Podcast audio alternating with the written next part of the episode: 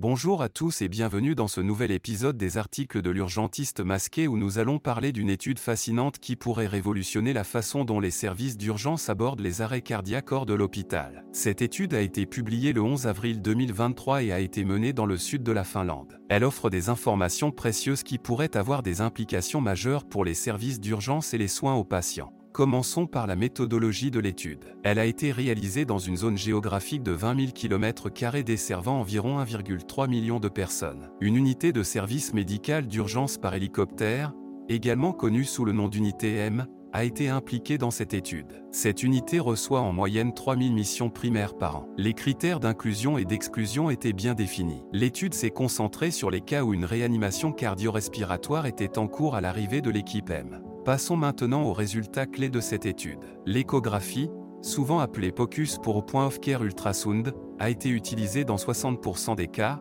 soit 331 patients. Les analyses de sang ont été effectuées dans 24% des cas, soit 136 patients. Et ce qui est vraiment intéressant, c'est que des traitements spécifiques à la cause ont été administrés dans 15% des cas, soit 85 patients. Ces traitements vont au-delà des protocoles de soins avancés en réanimation, ou ALS, standard et inclut des interventions comme la correction des anomalies électrolytiques, la thrombolyse, la péricardiosynthèse, et bien d'autres. Mais qu'en est-il de l'impact de ces pratiques sur la survie des patients? Eh bien, c'est là que les choses deviennent un peu plus nuancées. L'étude indique que l'impact de ces pratiques sur la survie des patients reste incertain. Seule une étude antérieure a montré une légère amélioration des résultats des patients lors de la reconnaissance de ces pathologies pendant la réanimation cardio-respiratoire. Alors, quelles sont les implications pour la pratique clinique? Premièrement, cette étude souligne l'importance du diagnostic différentiel dans la gestion des arrêts cardiaques hors de l'hôpital. Cela pourrait être intégré dans les protocoles de traitement d'urgence pour améliorer les soins aux patients. Deuxièmement,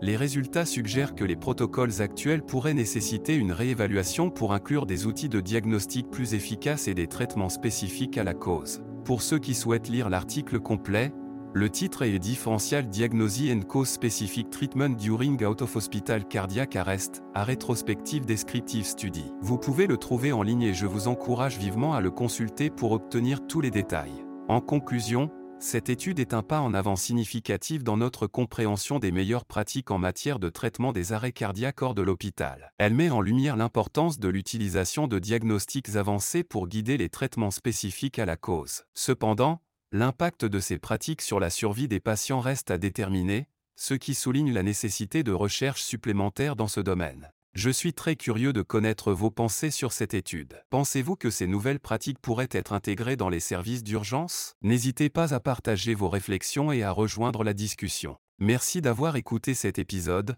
et à très bientôt pour un nouveau sujet passionnant.